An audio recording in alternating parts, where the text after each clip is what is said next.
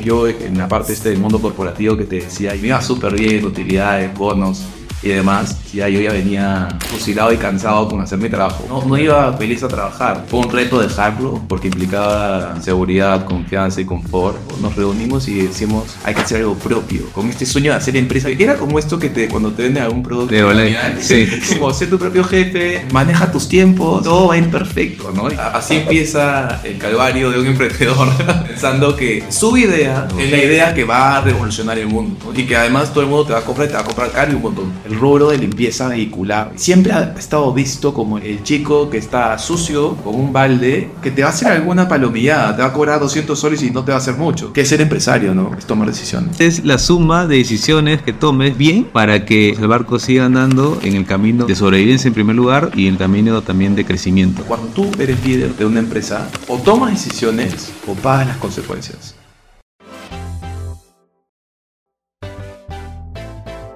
Hola Samuel, ¿qué tal? ¿Cómo estás? Bienvenido a otro episodio de Emprende sin Floro. Eh, nos conocemos hace varios años. Has emprendido con Spray Wash. Es un emprendimiento súper conocido en el tema de lavado de autos. Em, nos conocemos en los primeros peninos, allá por los años 2015, 2016. Eh, han avanzado bastante ustedes y de hecho quería tenerlos acá también en este capítulo para complementar la oferta de entrevistas que habíamos tenido anteriormente, ¿no? Porque habíamos hablado mucho de startups tecnológicas. Sin embargo, eh, el rubro de ustedes es un rubro también diferente, pero bastante retador. Entonces, nada, bienvenido al canal. Eh, ¿Cómo estás? Y cuéntanos de Spraywash. Gracias, Julio. Súper contento con, la invitación. Eh, es cierto, en 2015 recién arrancábamos nosotros. yo y Ricardo tomamos la decisión de dejar el mundo corporativo. Siempre hay un tema ahí con el mundo corporativo y todo lo que implica sombras o luces para los que hemos emprendido de cierta manera. Eh, fue un reto dejarlo eh, porque implicaba seguridad, confianza y confort. Y nos aventuramos por un rubro de lado vehicular, ¿no? Eh, en el cual la formalidad, la profesionalización y también lo poco sexy que era para, para emprender ese rubro, tomarlo, ¿no? Tomarlo y tratar de, de impregnarle o, o ir con unos pilares de querer hacer las cosas distinto. ¿No? O sea, ¿desde qué lado? Desde el lado mm, de justamente darle lo que le faltaba, ¿no? Eh, volverlo un negocio mucho más serio, profesional, en donde la seguridad, en donde la forma en cómo lavamos los carros sea totalmente diferente. Entonces nuestra propuesta de valor de 2015 es ser la primera empresa en Perú eh, que lava los carros sin usar agua. ¿no es cierto? Ese es el primer tagline con el que salimos. O sea, time is money, water is life. Eh, de hecho, ganamos un, premio a ser la, empresa social del año en 2016, eh, porque esa era nuestra propuesta de valor, ¿no? Y en el camino nos hemos dado cuenta que, bueno, si bien es cierto, eh, una de nuestras bases actualmente sigue siendo la sostenibilidad, creo que hemos ido dándole vueltas al negocio para hacerlo más robusto y no para solo quedarnos con ahorramos tantas tanta cantidad de litros de agua, sino también adicionalmente que ahorramos agua, una técnica de lavado waterless. Eh, ¿Cómo hacemos para hacer una propuesta de valor de cara al cliente interno y externo que nos permita eh, ser la empresa no solo más grande en números, sino la empresa con más potencial a, crecer en la industria, no tanto en Perú, sino también de cara a lo que podemos hacer en la región y, y la verdad que internacionalmente también, ¿no? Claro, ahí has mencionado algo muy importante, ¿no? Uno se preguntará, ¿no? ¿Qué tanto puedes innovar en la industria del lavado de autos? ¿No? Porque la, la, digamos, la imagen que se te viene en la cabeza es esa persona eh, que la encuentras de repente en un supermercado o en un centro comercial eh, que está con su balde, con su trapo, ¿no? Y, y, con agua, digamos, te limpia. Entonces oye, ¿qué tanto se puede innovar en esa industria? Y a mí me parece recontra retador y lo que ustedes han hecho justamente de eh, suprimir el tema de agua, digamos, este, con este producto, em, darle la vuelta a un mercado súper eh, complicado y sobre todo informal, porque es recontra informal, me imagino que no es que haya una, digamos, una formalización de los trabajadores, de las personas que lavan autos en la industria, pues supone un reto aún mayor, es como que un doble esfuerzo. Eh, y eso es lo que justamente dije, no, tengo que conversar con Samuel y Ricardo, eh, saludo a Ricardo también, que no, lo veo todavía hace tiempo, porque ha sido un, un súper reto que han sabido, sacarlo adelante, ¿no? Sí, no, a ver. Ricardo Armas, eh, que es mi socio y cofundador, o sea, eh, de la empresa, hemos partido literalmente del mismo momento y, la vida y el camino empresarial nos ha acompañado hasta ahora, ¿no? ¿Cómo, cómo se conocieron ustedes? Nosotros somos amigos del colegio, ¿no? Eh, los dos últimos años de Ricardo los hace en, el Santísimo Nombre de Jesús de mi cole. Y a partir del fútbol y, y de lo bueno que era académicamente también Richie, nos volvemos bastante amigos, estudiamos en la misma universidad. Él estudia Administración y Recursos Humanos, yo Administración y Finanzas en la UPC. Y después de eso siempre hemos estado conectados básicamente por, la buena amistad y por el deporte, por el fútbol, ¿no? Y, y o sea, da, espacio para contarlo acá. Rich ha estado siempre en la parte de recursos humanos, estoy yo en la parte este del mundo corporativo que te decía, yo ya venía fusilado y cansado con hacer mi trabajo. Me iba súper bien, utilidades, bonos y demás. Y ya, y ya no era feliz en lo que hacía, o sea, no, no iba feliz a trabajar y siempre estaba buscándolo a Ricardo para ver si me ayudaba a conseguir trabajo en otro lado. O sea, mis, correos con, con Richie eran CVs de Richie, a ver si me ayudas a conseguir trabajo, claro. y tal para moverme. Y al final, Ricardo renuncia a su trabajo, nos reunimos y decimos, hay que hacer algo nosotros mismos, ¿no? O sea, hay que hacer algo propio. Con este sueño de hacer empresa que en 2015, 24, 25 años, uno pensaba que era Disney, ¿no? O sea, ser tu propio jefe. Era como esto que te, cuando te venden algún producto de, sí, literalmente es como ser tu propio jefe. Claro. Eh, maneja tus tiempos y, todo va imperfecto, ¿no? Y, la verdad que había un grupo de gente que creímos en eso de una forma irracional, diría. Yo creo que 100% emocional. Eh, y bueno, acá estamos. O sea, felizmente le dimos la vuelta y para responder tu pregunta, eh, me encanta que, que, hayas entendido esa parte o, o que, que se haya entendido así que las cuotas de innovación no, no siempre están directamente relacionadas con negocios tecnológicos. Eh, las cuotas de innovación están justamente, o sea, o hay una gran oportunidad para tener cuotas de innovación y creatividad en negocios tradicionales y poco sexys.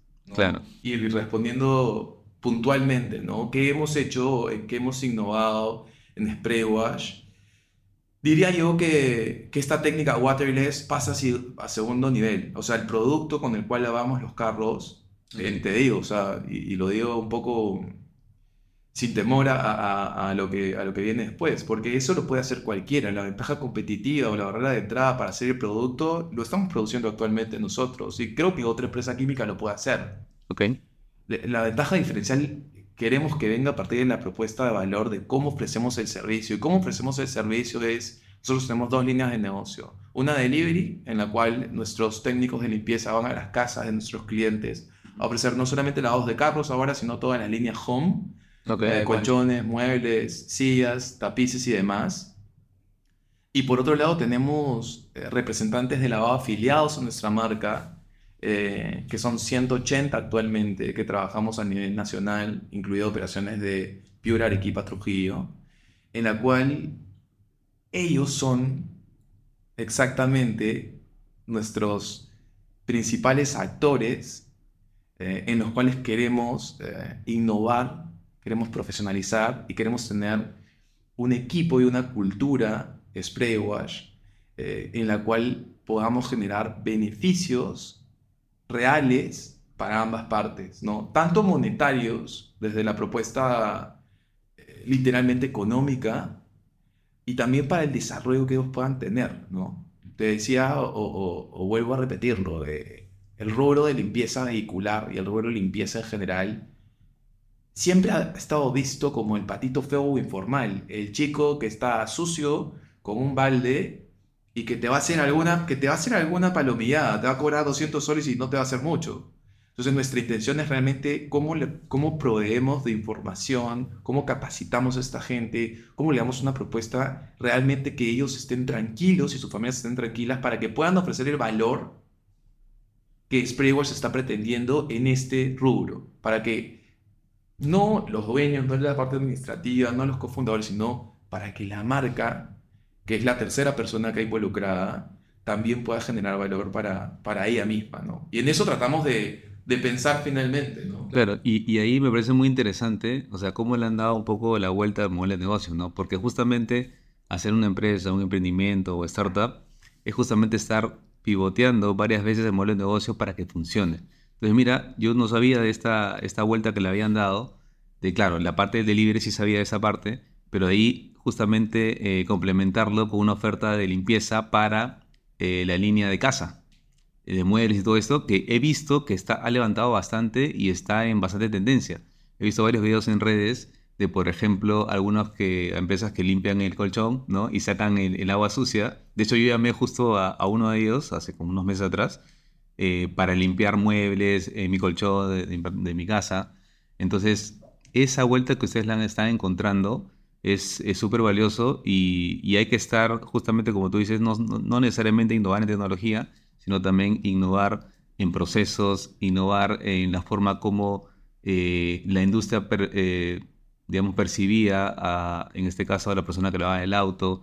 Entonces, es, es, un reto más grande de lo que yo pensaba. sí, sí, la verdad que, o sea, y felizmente es así, ¿no? O sea, felizmente hemos tenido la intención de que así sea, porque en los primeros años, y, creo que tú también lo sabes perfectamente porque te tocó enfrentar el mismo camino, es un, es, o sea, hay, mucho, hay muchas cuotas de sufrimiento y de esfuerzo porque literalmente no funciona.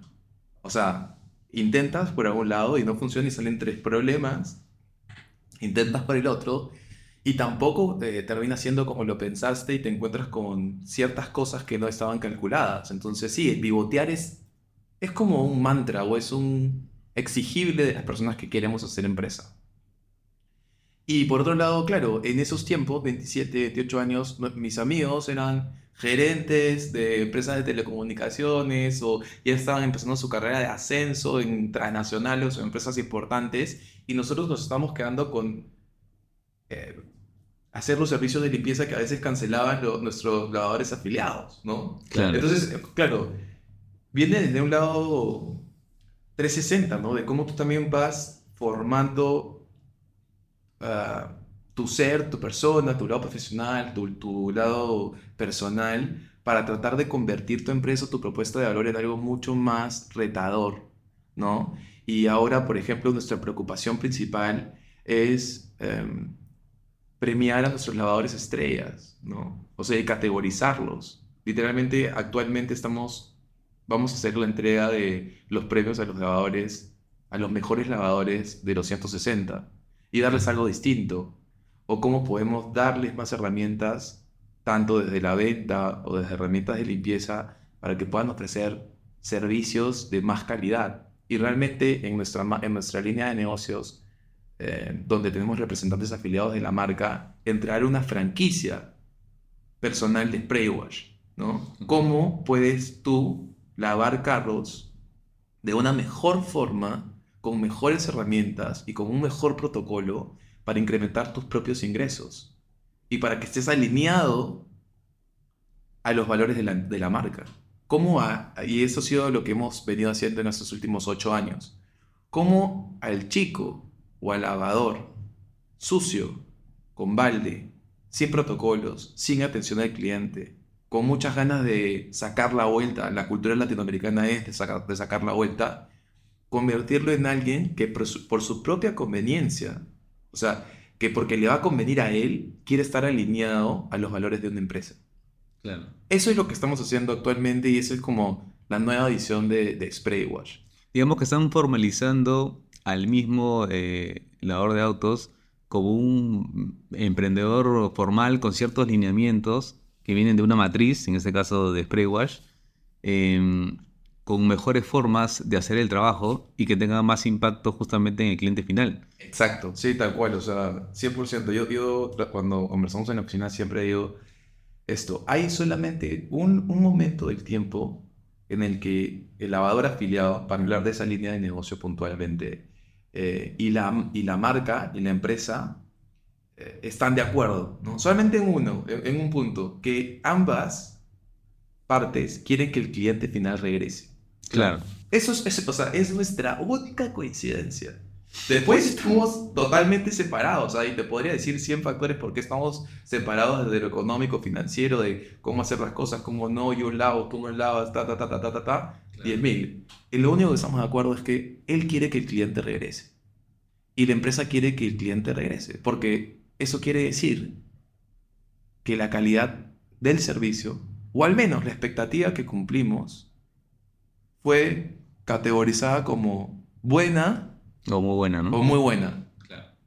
Y eso es un fact, o sea, eso es un hecho, se puede medir. pero ahora te digo, hace ocho años, alguien estaba pensando en eso, en la industria, al menos en Perú, no sé, al menos en, Lima, en ese punto, y yo solo creo que pocas cosas nos felicitamos con, con, Richie, ¿no? Con mi socio, y creo que ese sí es una, un, un, factor para sentirnos orgullosos. Y, claro, es un reto muy grande, ¿no? Es un reto muy grande porque eh, hay que hacerlo viable. Eh, y, sin subvención. pero hay que hacerlo claro. como negocio. Exacto. Y, pero ustedes han crecido bastante, porque yo los he visto en varias este, playas de saneamiento de, eh, de establecimientos muy conocidos. Yo creo que esa es su parte, digamos, su línea corporativa. Sí. Donde, o sea, con una negociación, obviamente, imagino que durará varios meses o no lo sé, ya puedes colocar 20, 30, 50 personas literalmente eh, trabajando justamente, eh, lavando autos en esos establecimientos. Y, luego tienes la otra línea que es delivery, que es de uno a uno. Entonces, tienes que atacar por todos lados porque el reto está justamente en hacer rentable. Sí. Conversábamos justo antes de la entrevista que hay ciertas startups eh, que no son rentables hasta ahora, ¿no? Y, y, que mucha gente no lo sabe y, y se asombran de repente, ¿no? Y el, digamos, uno de los principales retos del emprendedor, del empresario, es hacer, bueno, que su negocio sea rentable, una, dos, que siga creciendo, sí. Eh, y tercero, hacerlo escalar. Y ahí justamente iba mi, mi, siguiente pregunta, ¿no? Porque si tú me preguntas ahorita, oye, ¿cómo yo haría para escalar el No tengo la menor idea. Esa debe, ser un poco complicado, ¿no? Ese, pero ustedes le están dando la vuelta a eso. Me comentaste lo que ya están iniciando en una versión 2.0. Están viendo cómo, cómo alimentar este, este negocio para que crezca más. Eh, ¿Lo están viendo? ¿Qué están pensando ahí? O sea, totalmente de acuerdo ahí, ¿no? Eh, Hoy por hoy estamos tratando, la verdad que no, no solo estamos tratando, estamos poniendo todo el esfuerzo en asegurar eh, el nivel de servicio que queremos tener para, para escalarlo. ¿no? O sea, para escalarlo desde el lado primero de replicarlo en todas las operaciones disponibles que hayan en, en, Lima. Me refiero desde el lado de la plataforma de estacionamientos. ¿no? Y allí queremos eh, hacer dos cosas, hay dos vertientes allí. ¿no? Una, seguir eh, profesionalizando y homologando los procesos y dándole un recurso distinto para realmente entregar una franquicia de cómo hacer dinero a través del lavado vehicular a cada uno de estos representantes de venta afiliados. Tenemos 160 actualmente. Ok. Entonces, si nosotros logramos asegurar que todos estos actores logren tener un nivel de ingresos que sea suficientemente eh, buenos y rentables y además em, que, genere esas ganas de que, oye, yo también quiero ser parte de Spray Wash, ¿no? Porque nuestro problema, nuestro problema actual es, ya no tenemos más representantes afiliados como los que Spray Wash quiere.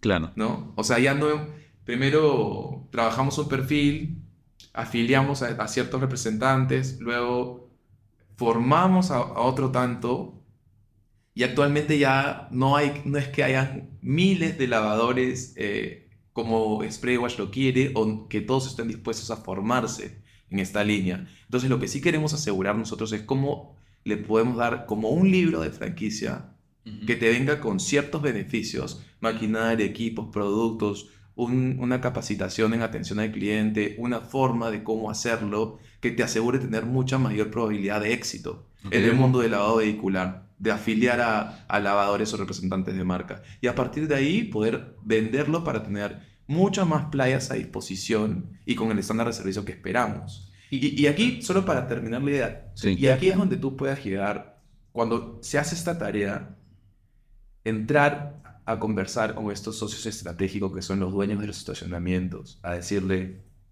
tengo esta propuesta de valor formal profesional y que te va a asegurar una mejor bienvenida o un mejor servicio en el primer punto de contacto que seguramente tú tienes como local comercial con el cliente que viene en carro. ¿No? Porque después del ticket, de la tiquetera que te abre el parqueo, con el primer humano que te encuentras es con el lavador de carros. Sí. Que pone su cono ahí para justamente ponerte a lavar el auto. Para bloquearte. Claro. o sea, hasta poderte bloquear el sortimiento. Entonces, ya con asegurando ese, ese libro de franquicia pequeña, esa representación de marca con equipos, con máquinas y demás personales, replicar el modelo ya es una tarea comercial mucho más sencilla, ¿no? Y la tercera etapa para, para redondear, sí viene la incorporación de la tecnología, porque si ya tenemos el mundo de delivery, ¿no? En el que nuestros colaboradores van a las casas, nuestros eh, técnicos de limpieza van a las casas a lavar el carro, el colchón, el story y demás. Y tenemos por otro lado 160 afiliados en plan de estacionamiento, sí podemos encontrar un factor tecnológico allí en donde puedas solicitar el servicio, agendar el servicio, ver quién te lo hace, pagarle por ahí y, y, generar que todo el modelo de negocio esté súper controlado a través de esa plataforma. Y eso sí es 100% escalable también en otros países de la región. Claro. Sí, de hecho, ese, ese modelo de franquicia que me comentas me parece muy bueno. Si te das cuenta ahí, es prácticamente ellos se vuelven como tu brazo comercial, porque ellos son los que van a ir también a negociar y ellos son los que tienen también el principal contacto justamente con estas eh, playas, ¿no? Eh, pero como tú dices, ¿no? Su oferta de valor es más completa que decir, oye, yo te lavo el carro, pues, oye, yo vengo con spray wash, estos son los alineamientos, esto es lo que yo voy a traer eh, sobre la mesa, esa es la calidad de mi trabajo que voy a ver y eso sería, eh, sería un golazo, ¿no? O sea, para crecer también, sobre todo en un mundo donde ahorita estamos buscando la eficiencia, ¿no? O sea, ahorita eh, todas las empresas, y yo siempre lo comento, en cualquier rubro, eh, después de un mundo post pandemia, es buscar eficiencia al mango. Sí, no, totalmente. O sea, los ciclos económicos son ciclos económicos, ¿no? O sea, desde pandemia, actual guerra, recesión Perú y tal. O sea, hay que, los que estamos en el lado de causar efectos, hay que estar pensando siempre cómo replanteamos y cómo nos volvemos más productivos y más eficientes, ¿no? Y creo que ese es el momento del tiempo para generar productividad al 100% desde nuestros puntos de acción, ¿no? De hecho, Spraywash ahora tiene un tercer proyecto que es hacer spot de lavados. Es decir, en lugar de que hayan chicos lavando o representantes afiliados dentro de una plataforma de estacionamiento, nuestro tercer proyecto es también poner centros de lavado, que son estos Spray Wash Center, en donde podemos vender servicios de lavado como el servicio de entrada y después todo lo que puedes hacer dentro de un carro en uno, dos o tres horas en que tú estás dentro de un centro comercial. Un lavado de salón express, un tratamiento de pintura express, medir la presión de, las llantas y poder hacer parches y demás, un pequeño rayón, una pequeña desabolladura, en estos centros afiliados que son spray wash centers, ¿no? En donde ya pasamos del lavado satelital, como se llama esto, del lavado de ir a todos los puntos con los chicos afiliados, a una experiencia de servicio totalmente diferente en un spray wash center, ¿no? O sea, digamos como, como un, a ver, como un car wash plus, o sea, una experiencia única, digamos, de, de, agregarle valor a ese servicio. Exactamente. De hecho, o sea, ya uno va aprendiendo también y los emprendedores creo que... Y está bien que lo hagamos así en cierta forma. Siempre partimos al mercado desde una idea propia. O sea, esa, así empieza el calvario de un emprendedor pensando que su idea, eso lo dice todo el mundo, es, es la idea que va a revolucionar el mundo. ¿no? Y que además todo el mundo te va a comprar y te va a comprar caro y un montón. Claro. No dices, no, cuesta 20, pero me va a cobrar. Y te haces unos números que solamente pasan en tu cabeza. Sí. Entonces, lo que hemos querido hacer ahora es hacer una investigación de mercado. Okay. Y es la primera vez que creo que esta empresa de investigación de mercado hacía una en el rol de, limpieza vehicular. Entonces, ciertos hallazgos, por ejemplo, ¿no? De, de, de, la, en la cuantitativa, la cualitativa fue súper bueno también, ¿no? De los 120, 260 entrevistados, eh, el 55-60% iba una vez a la semana a un centro comercial. O sea, pues es un montón, o sea, casi 70% van a un centro comercial una vez a la semana. Y la otra pregunta era, ¿dónde lavas tu carro eh, regularmente? ¿no? Y casi 70-80% salía en car wash. ¿No? Como preferencia, o sea, puede ser que lo lave en otro lado, pero su respuesta principal era en un car wash. Entonces, nosotros queremos tomar la oportunidad de hacer estos centros de experiencia de Spray Wash Center dentro de los centros comerciales. Porque ya no hay que ir a otro lado claro. para lavar tu carro o para tener esta experiencia de servicio. Claro. Sino que actualmente tenemos 30 puntos en Lima, en las principales plataformas de estacionamiento de centros comerciales del, país, los más importantes diría yo, eh, en el cual podemos montar este espacio. Buenísimo. Basado en la experiencia de la formalidad y de la pasión por, por, porque nuestra gente, nuestros afiliados, nuestros colaboradores tengan en la mente una experiencia de servicio en el lavado vehicular. Entonces este negocio poco sexy de los inicios probablemente ya esté agarrando una estructura eh, en la cual sí podemos ver eh, que es una empresa que tiene sostenibilidad y que tiene potencialidad de llegar a otros mercados. Bien. Y justamente ahí va mi siguiente pregunta, ¿no? Hablando de etapas o ciclos, eh, ahora ya con estos varios años emprendiendo, casi una década ya. Em, Qué fuerte eso, ¿no? Sí, suena bastante tiempo. Yo también cuando me presento digo eso y, y en verdad es la verdad, pues son ya 10 años y me siento más viejo de lo que soy. Pero bueno, eh, la etapa, digamos, ¿qué etapas ahora tú reconoces? Eh, te pongo un ejemplo, ¿no? Etapa inicial de los 0 años al el primer año de repente. La segunda etapa del, del año 2 al año 4. Luego de la, del año 5 en adelante. O sea, más o menos, si los estructuramos en estas, en estas etapas, eh, ¿cuáles serían y cuáles serían sus características? ¿no? Empezamos con la etapa de repente inicial, el primer año. Yo creo que, a ver, el primer año es mucha emoción, ¿no? O sea, creo que emoción, o sea, a ver, lo que me tocó vivir a mí. Ajá, tal cual. Que, puede ser muy distinto a otras experiencias. Desde mi lado, mucha emoción, mucha adrenalina, ¿no? Eh, tal vez es tu primera experiencia de, hacer todo. y, eso te marca, la verdad. O sea, e, esos primeros años de, hacer todo. Un todista. Te marca, o sea, te marca indefectiblemente. y porque ya después, en, y me voy a saltar un poco, en la etapa 5, 6, Siete, tal vez tú eres el propio problema de tu empresa. O sea, tal vez tú seas el freno que tu empresa requiere que estés al costado porque no es que tienes la tara de que el año 1 y 2 tú has hecho todo y tú eres el mejor y de la forma en como tú lo has hecho es la única forma posible. Ya, pero eso no es sostenible, ni es escalable, ni va a poder, si no, si no se va a poder replicar. ¿no?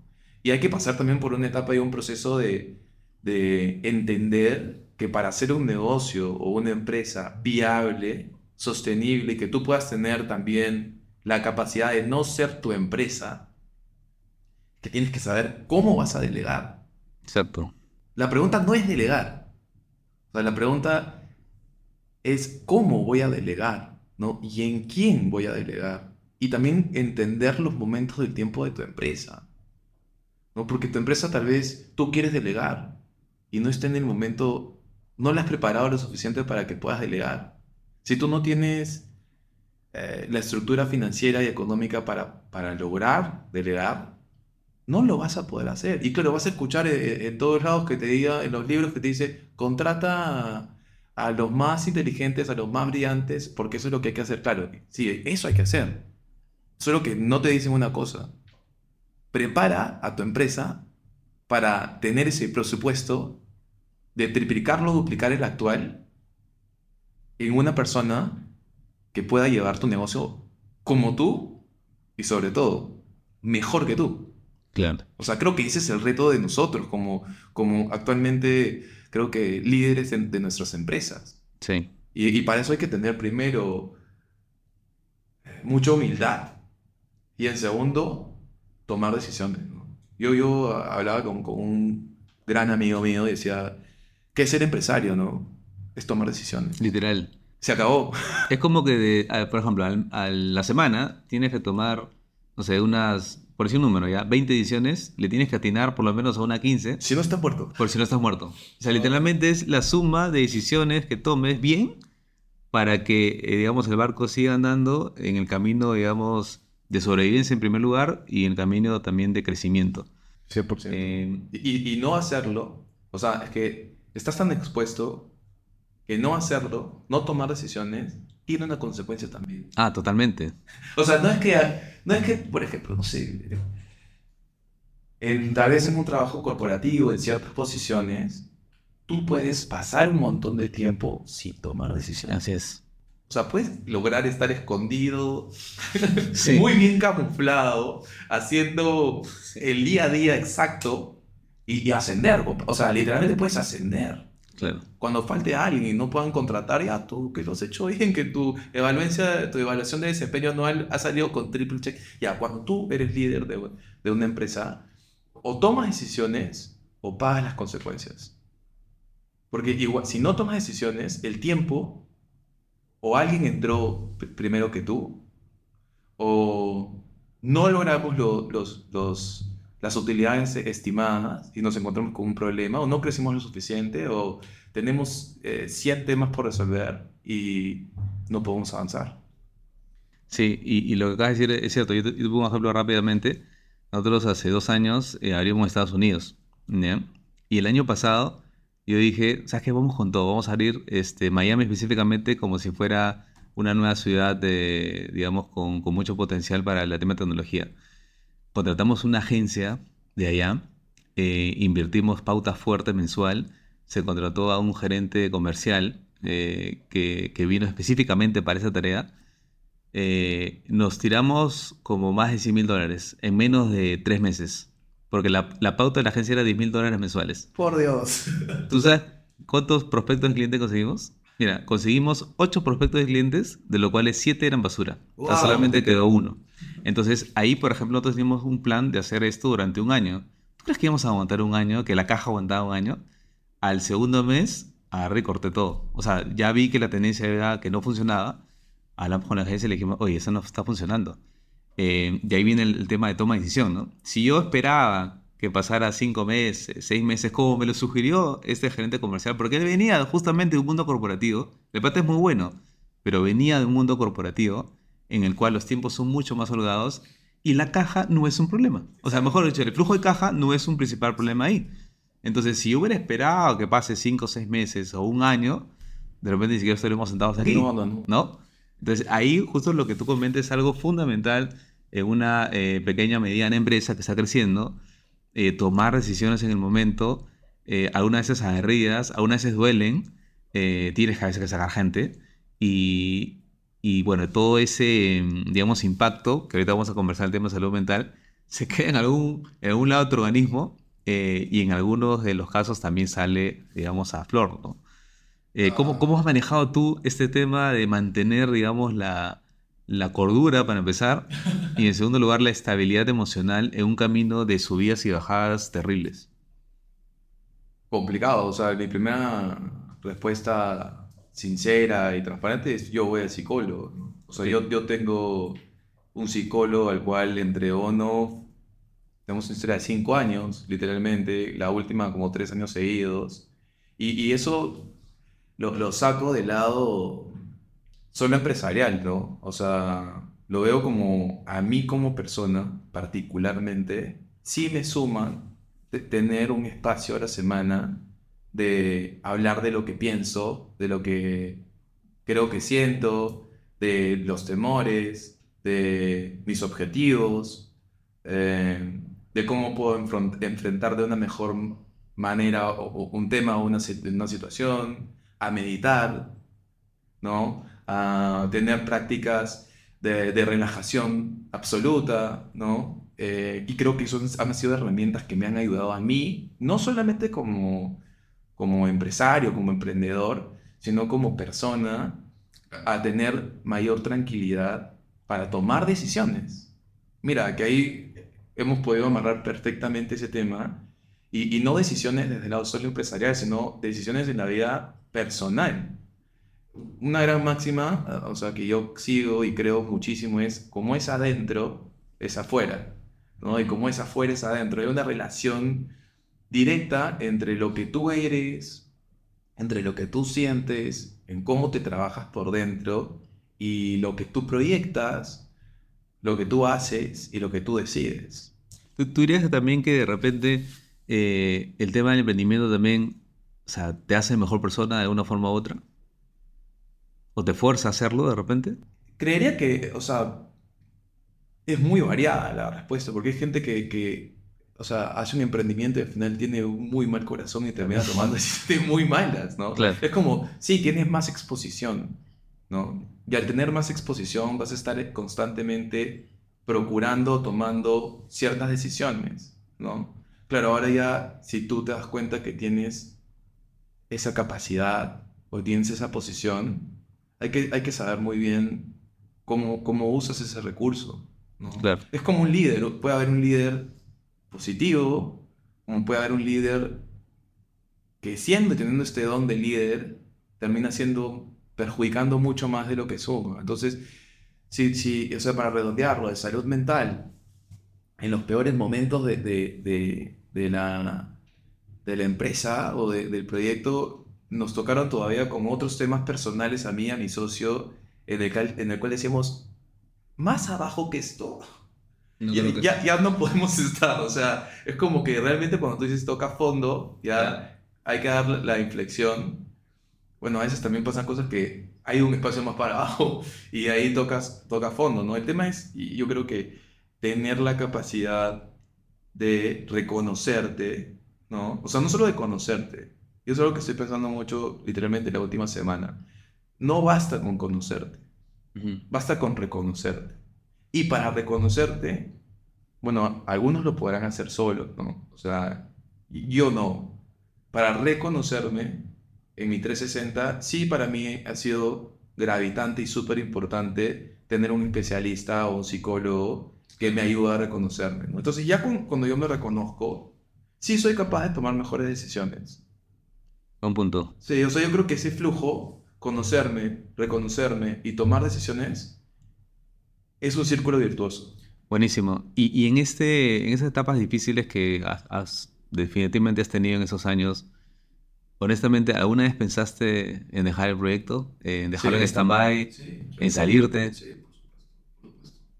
Eh, de hecho, en 2019 eh, nace mi hija, ¿no? Okay. Entonces, bueno, ya no era solo yo. Exacto. ¿no? claro, porque todos hemos empezado, la mayoría, con 25 años, de los que nos conocemos, de y tal, con 25 años y la verdad que lo único que podrías perder era tiempo. O sea, que, ahora nos damos cuenta que es un montón, porque si hubiera salido todo mal, hubiéramos perdido los años más importantes de nuestra vida en un proyecto que no resultó.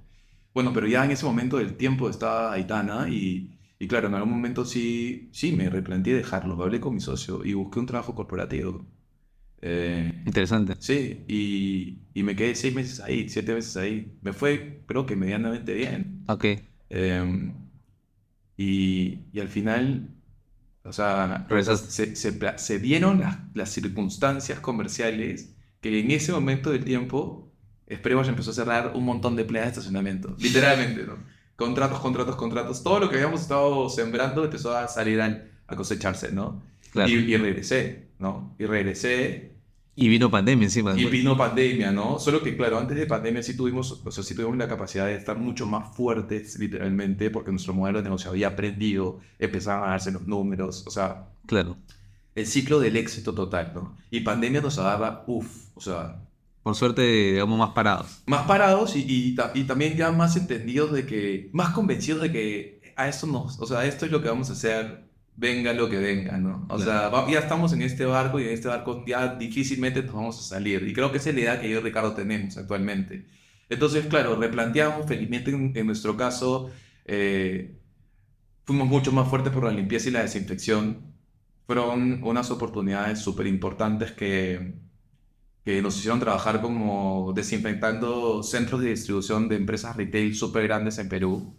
Eh, y logramos pivotear por ahí y logramos meternos como autorizados por el Ministerio de Salud para desinfectar lugares contra el COVID-19. Entonces sí le dimos la vuelta a la pandemia. Eh, y le dimos la vuelta bien, ¿no? O sea, y luego ya se cayó la pandemia y ya nos estaba doliendo un poco porque habíamos hecho varios números en pandemia y tuvimos la transición de volver con el, con el negocio regular, ¿no? Porque pandemia se apagó. Claro. O sea, todo lo de desinfección, los centros de distribución dijeron, no, ya nomás, pasado sales, ¿no?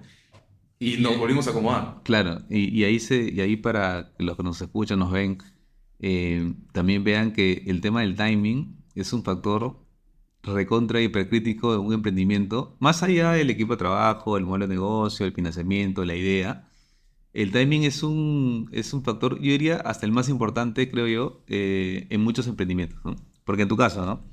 Eh, vino pandemia y giraron, claro, hacia la parte de desinfección, porque era lo más importante en ese, en ese momento. eh, pero ya tenían detrás, digamos, toda una experiencia eh, trabajando con el tema de libre de autos, eh, con todo lo que habían construido. y claro, se apaga la pandemia porque se apagó. ya, bajan los números, pero vuelvo al, original y a, a, repensar nuevamente. Entonces es, ¿por qué digo timing? Porque las tendencias del mundo obviamente nadie las controla. Entonces viene algo y tienes que adaptarte, virar un poquito y tomar decisiones como lo que hemos conversado y seguir para adelante. Totalmente, ¿no? Y ahí, hablando de timing y de cómo al final se unen todas las piezas, eh, claro, a nosotros nos cuesta ser formales, o sea, y, lo digo sin pena, nos cuesta ser formales, tal vez 18% más que nuestra competencia. O sea, pagamos impuestos. En, un país como Perú, pagamos impuestos. ¿Nos duele pagar impuestos?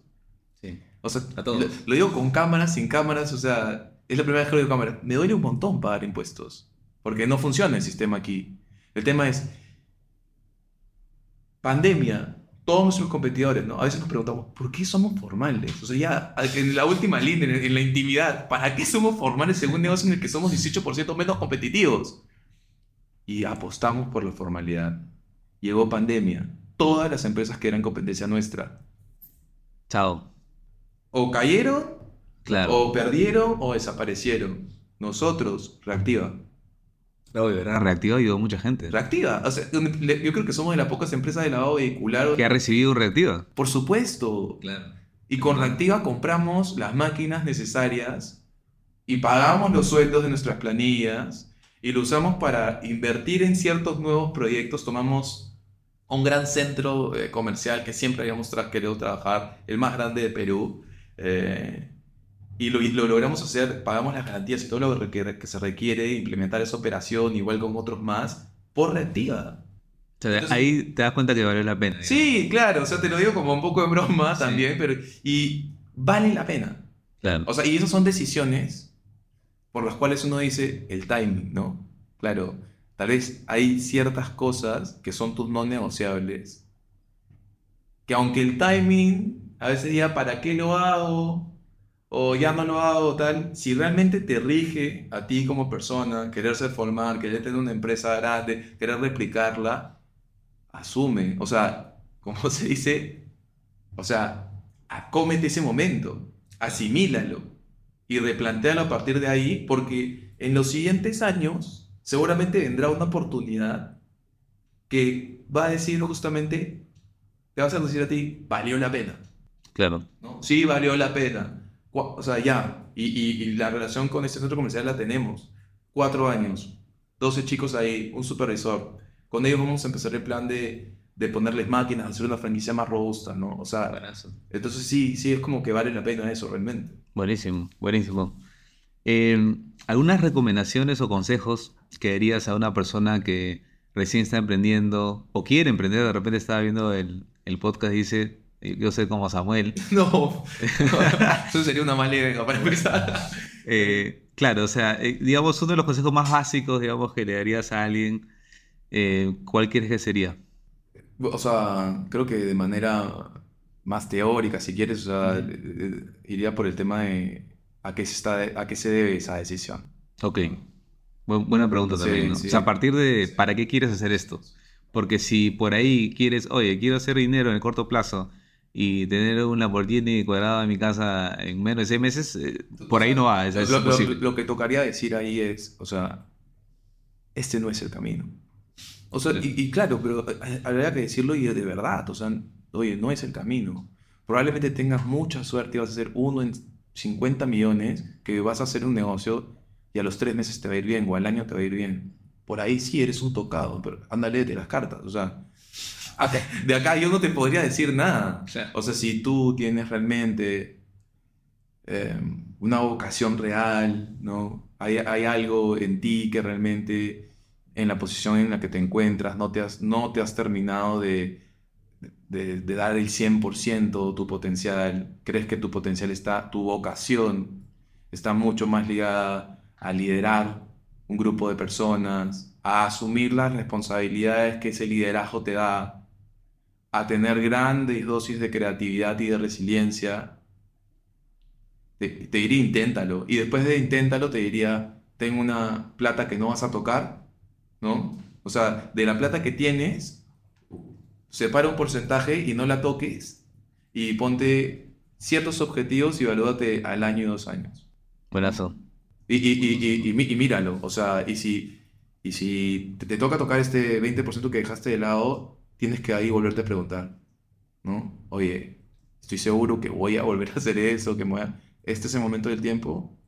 Si no lo es, no. Ok. No, no, no te metas a, hacer, a generar, a hacer una empresa, porque es más difícil de lo que uno cree. Una, una pregunta que te quería hacer, eh, difícil de contestar también, pero es, eh, ¿volverías a emprender? Sí.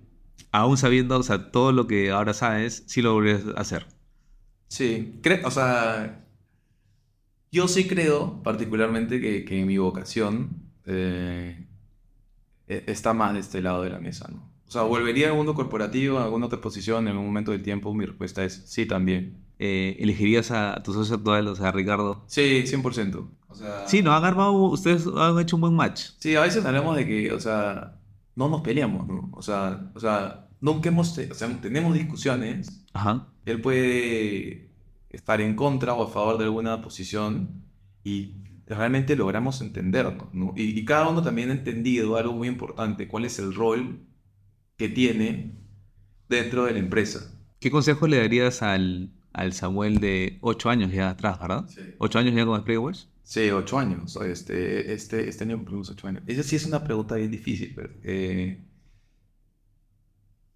le daría el consejo de que tome mejores decisiones, o sea, de que, de que trate de aprender más rápido, ¿no? O sea, creo que hay también un proceso en el cual uno por la edad, ¿no?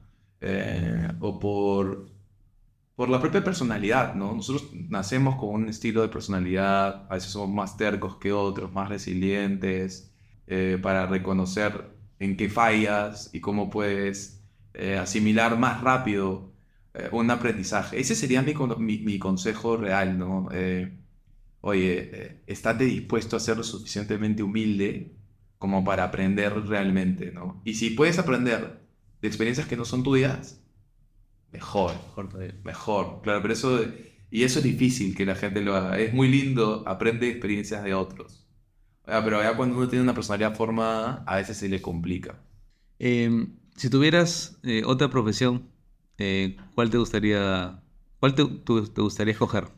Diseño industrial. Eso, eso me hubiera gustado hacer. O sea, tener la capacidad de ver alguna necesidad y poder construir algo funcional o algo muy artístico eh, que termine siendo utilizado, o sea, no por el mundo, tal vez por, por una industria, por un mercado. Eso me hubiera gustado, o sea, ese proceso creativo y después verlo hecho realidad y que funcione.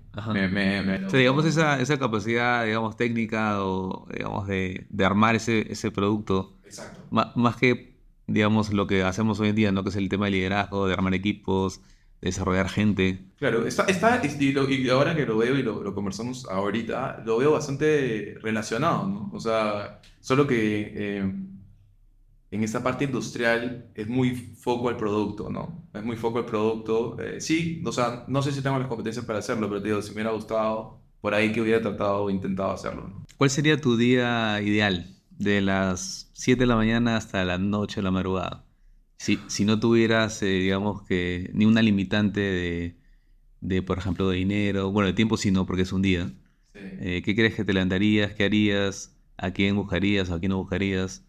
¿Y cómo aprovecharías ese tiempo?